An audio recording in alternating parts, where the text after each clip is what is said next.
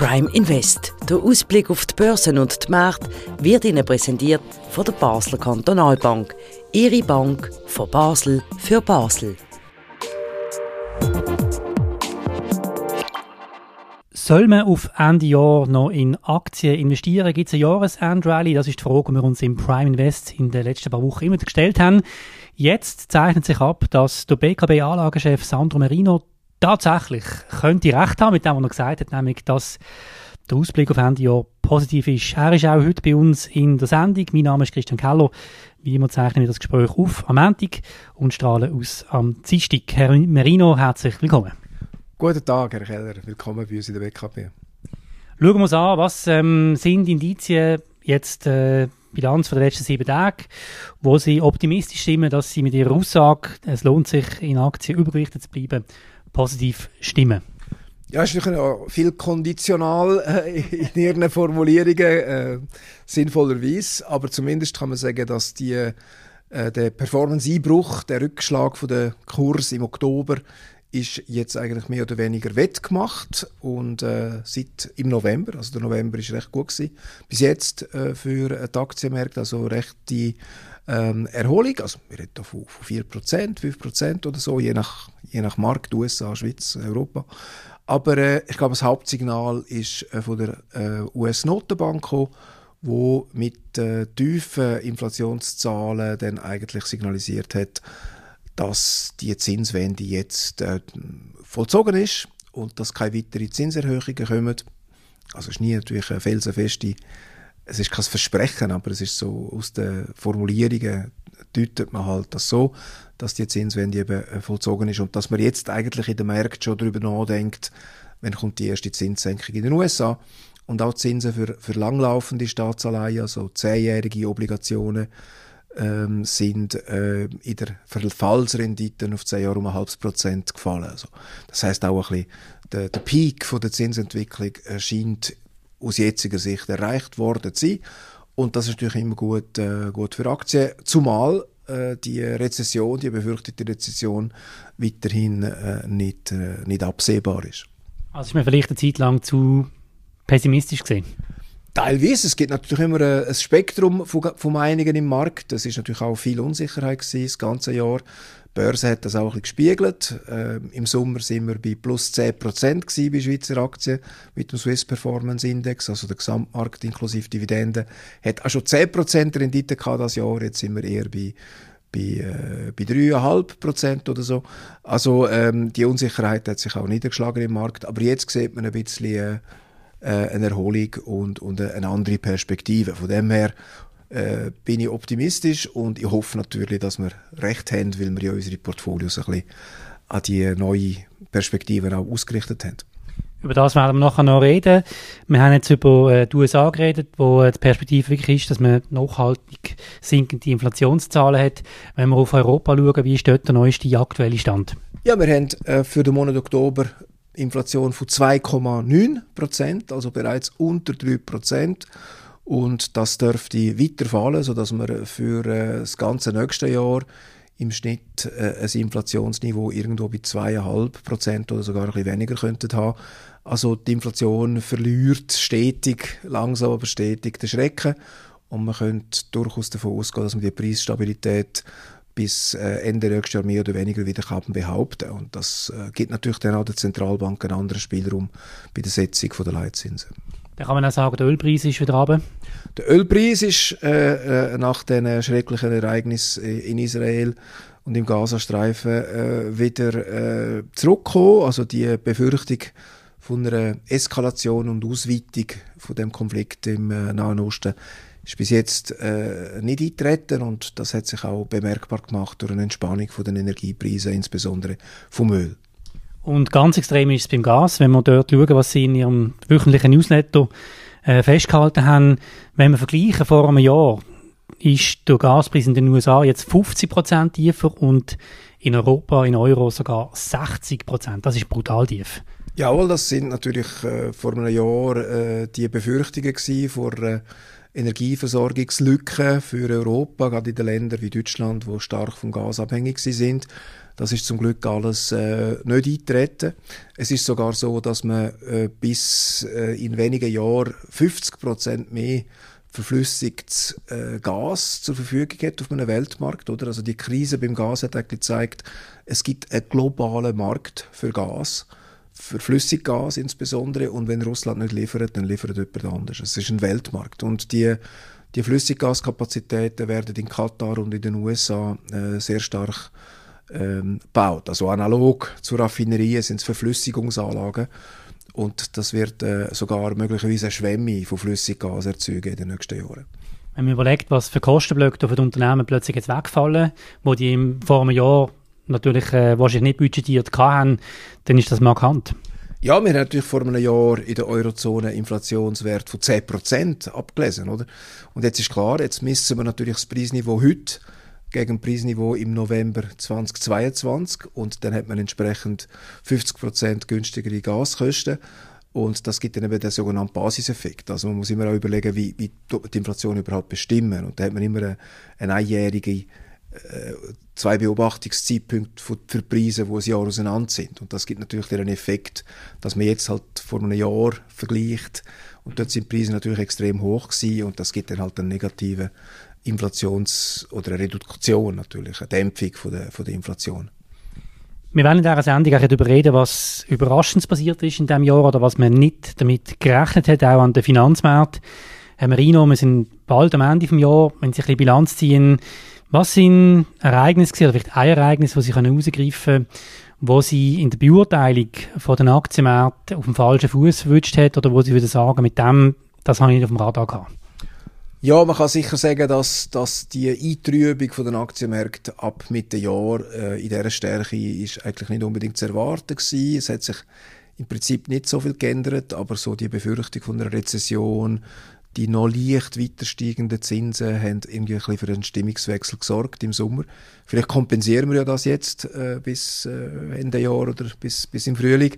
Mal schauen, wie lange das, das geht. Dann gibt es sicher äh, die sehr, sehr gute Performance von Unternehmen, wo man mit der künstlichen Intelligenz in Verbindung bringt.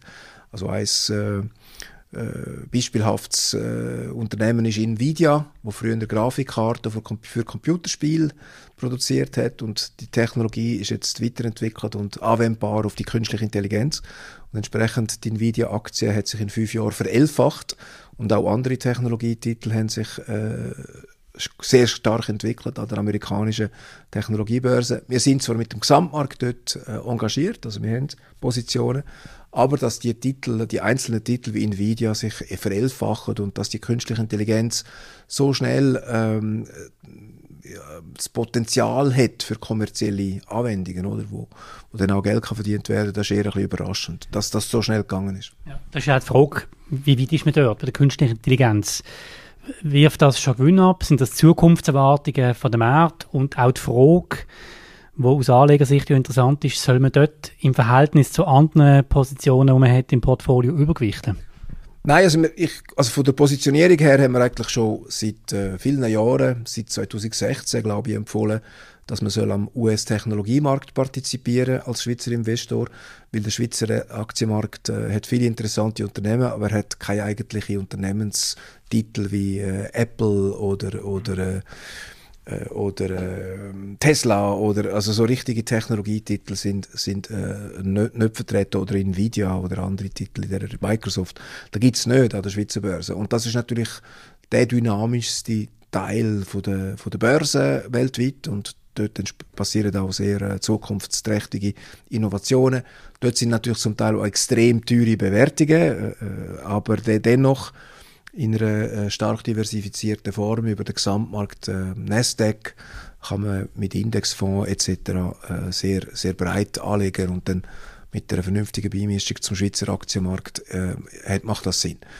Sie haben sich auch schon kritisch geäußert. Sie haben auch schon gesagt, Sie befürchten einen zweiten kalten Krieg und, und dass dann die ganzen Technologien einfach aufgrund von einer, von einer Blockade, oder von Blöcken, die entstehen, politisch, eigentlich begrenzt sind in der Entwicklung. Ist das etwas, was Sie heute nicht mehr so sagen Nein, also ich bin immer kritisch, wenn man einzelne Titel hochjubelt, oder? Also ich würde jetzt nicht empfehlen, kaufen Sie jetzt Nvidia, das hat sich verelfacht und das tut sich nochmal verzehnfachen, oder? Das äh, man bei Titeln wie Apple vielleicht sollen machen sollen. Ich habe es auch dann nicht empfohlen. Einfach weil das Risiko von einem Klumpen-Engagement, äh, wo dann halt aus irgendeinem Grund nicht aufgeht, ist einfach zu groß. Aber wenn man das verteilt und wenn man sagt, vom gesamten Aktienanteil vielleicht ein Zehntel oder ein, ein, 20, ein Fünftel äh, in so einen Sektor US-Technologie, das macht in meinen Augen Sinn.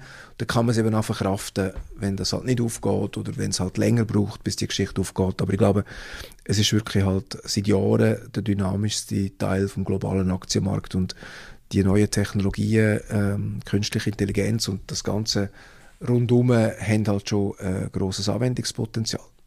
Es ist noch interessant, es hat offenbar kein äh, vielversprechendes Schweizer Start-up jetzt, wo an der Börse wäre. Das ist alles USA und was auch verrückt ist, wenn ich jetzt das so vergleiche, ich meine, wir haben Roche, wir haben Novartis, das sind ja eigentlich alles auch sehr, sehr wettbewerbsfähige, dynamische Unternehmen. Die sind eigentlich im Vergleich völlig unsexy, wie die wirken. Die finden gar nicht groß statt. Ja, das ist jetzt ein bisschen sehr negativ ausgedrückt. Man kann natürlich nicht ja. jede, kann nicht jedes, man kann nicht das Unternehmen wie Nestle mit Nvidia äh, vergleichen, oder? Nestle hat ein sehr profitables und gesättigtes und weltweites äh, Geschäftsmodell. Das ist dann halt einfach sehr irgendwo stabil, mit sehr stabilen Erträgen, aber natürlich nicht mit Wachstum von 30 Prozent äh, Gewinn pro Jahr. Das ist dann einfach nicht in der Natur von dieser Aktie. Und wenn natürlich ein Titel sehr hohes Gewinnwachstum hat und dynamisch expandiert, dann ist er riskant. Also man kann nicht beides haben. Das ist natürlich dann so ein bisschen die Kehrseite von der, von der Medaille. Äh, und zum Beispiel Technologietitel sind auch sehr zinsanfällig gewesen, oder? Wenn die Finanzierungskosten, die wichtig sind für Wachstum, steigen, dann hat man dort auch sofort einen, einen, einen Rückschlag. Es gibt sicher sehr interessante Schweizer Startups. Äh, es ist natürlich so, dass das grosse Kapital ist halt in den USA. Also die USA haben gegenüber der Eurozone zehnmal mehr Wagniskapital oder Venture Capital, also die ganze Private Equity Unternehmensgründungsszene ist in den USA von der Kapitalisierung her halt zehnmal größer und das äh, spürt man sicher, wenn man in dem Bereich äh, tätig ist. Oder? Gut, dann schauen wir zum Schluss, zum Schluss noch ein interessantes Gerichtsurteil an in Deutschland. Es geht um Sondervermögen, wo man bildet hat während äh, der Pandemie. Was ist dort rausgekommen und warum ist das relevant für Sie?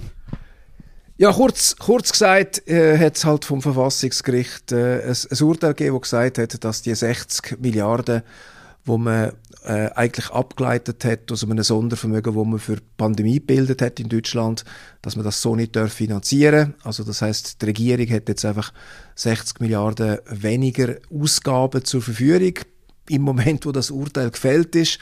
Und da gibt es zwei Möglichkeiten entweder müssen sie äh, sparen woanders und das Geld für den ursprünglichen Zweck ausgeben oder halt die Ausgaben, äh, auf die Ausgaben verzichten, oder? Weil äh, inner, innerregierungsseitig von der seitens von der FDP, die, die weigert sich halt, die Staatsverschuldung äh, zu erhöhen. Jetzt ähm, muss man natürlich Folgendes bedenken. Die Zahl von 60 Milliarden ist halt immer schwierig zu einordnen. Was heißt das? Das sind rund ähm, knapp 3% vom deutschen Haushalt. Also wir reden hier von einem Budgetposten, wo 3% von der jährlichen Ausgaben betrifft. Oder? Also für einen Haushalt, äh, wenn das 100'000 Haushaltseinkommen ist, dann wären das 3'000 Franken, wo man jetzt darüber streitet, ob man jetzt in die Skiferie geht oder nicht. Oder? Also, das, wäre einfach, damit man das in einer Relation hat. Also, und aus dem wird natürlich eine sehr grundsätzliche parteipolitische Debatte gemacht. Ähm, Jetzt kann man natürlich verschiedener politischer Meinung sein. Eigentlich müsste ja die Regierungskoalition, die regiert, sagen, gut, dann erhöhen wir die Staatsverschuldung halt um 3% und sparen das Geld später ein, damit wir das können umsetzen was man den Wählern versprochen hat. Aber jetzt bin ich schon am Politisieren und das sieht jetzt halt der FDP-Finanzminister ganz ja. anders und sagt, wir halten da die Schuldengrenze fest und werden äh, die Staatsverschuldung halt nicht erhöhen, dann müssen halt die Grünen auf all ihre äh, Klimaschutz- ähm, äh, und Energieumbauprojekte verzichten. Oder? Die wesentliche Frage ist ja, warum ist es für Sie als Anlagechef der BKB, der Beurteilungen abgibt, relevant, die Diskussion? Warum haben Sie das auf dem Schirm? Ja, es zeigt einfach ein bisschen, warum die USA, also warum die Europäer im Gegensatz zu den USA irgendwo sich immer in parteipolitischen Profilierungsdiskussionen verheddern, oder? Und es einfach nicht schaffen, irgendetwas kohärent und von einem gewissen Umfang äh, umzusetzen, oder? Also letztlich, die Amerikaner geben jetzt Geld für die Energiewende äh, mit vollen Händen, mit beiden Händen aus, oder? Der Joe Biden wird sehr viel neue Staatsverschuldung aufbauen, aber er findet halt einfach, dass die ähm, Abkehr von der fossilen Energie und die Förderung von erneuerbaren Technologien äh, ist für ihn halt äh, wichtiger, auch die Stützung der Konjunktur in dieser schwierigen Zinsphase und das macht einen Unterschied, oder? Also das sind äh, Hunderte von Milliarden, oder? Äh, fast eine Billion, wo die Amerikaner jetzt äh, über staatlich finanzierte, unterstützte Projekte äh, in diesen kritischen Bereich Klima, Energie ausgeben, oder? Und, und in Europa äh, schafft man das einfach nicht. Das ist immer klein, klein. Man könnte einfach ein der Meinung sein, ja, wenn das Hausdach kaputt ist und es regnet rein, dann muss man halt die Hypothek aufstocken, weil sonst wird es noch teurer, oder? Am Ende vom Tag. Und jetzt ist das eben alles im parteipolitischen Klein-Klein und, und es regnet halt weiter ins Haus, oder? In der Zwischenzeit. Das ist ein bisschen meine, meine Meinung. Oder? Kann man natürlich, der, der Herr Lindner von der FDP würde das sicher ganz anders äh, begründen. Aber es ist natürlich eine Profilierung, weil sie einfach sagen, die FDP ist immer dagegen für eine Erhöhung und bleibt immer dagegen und alle sachlichen Argumente prallen dann ihm ab. Oder? Wir können ja mal den Herrn Lindner hier in die Sendung genau. einladen und dann können wir über das Thema mit Ihnen zusammen noch weiter diskutieren. Herr Marino, wir am Ende von dieser Sendung. Ganz herzlichen Dank für Ihre Einschätzungen. Vielen Dank, Herr Keller. Dankeschön. Merci. Wir hören uns nächste Woche wieder, das wär's gesehen von Prime Invest, dieser Sendung, die ihr einmal in der Woche könnt hören Am besten abonniert ihr die Sendung und dann habt ihr immer das Neueste aus dem lokalen Blickwinkel auf die Aktienmärkte mit den Experten von der Basler Kantonalbank. Das wär's gesehen von dieser Sendung. Ich wünsche euch eine gute Woche. Wie gesagt, abonniert den Podcast, Spotify, Google Podcast, Apple Podcast. Ist das kostenlos möglich und selbstverständlich auf der Webseite von Prime News ist die Sendung immer auch online. Wie gesagt, immer am Morgen frei aufstehen und ihr seht alles, was der Merino neu an Einschätzungen bei uns gesagt hat. Ich wünsche eine gute Woche. Auf Wiedersehen. Prime Invest. Der Ausblick auf die Börsen und die Märkte wird Ihnen präsentiert von der Basler Kantonalbank. Ihre Bank von Basel für Basel.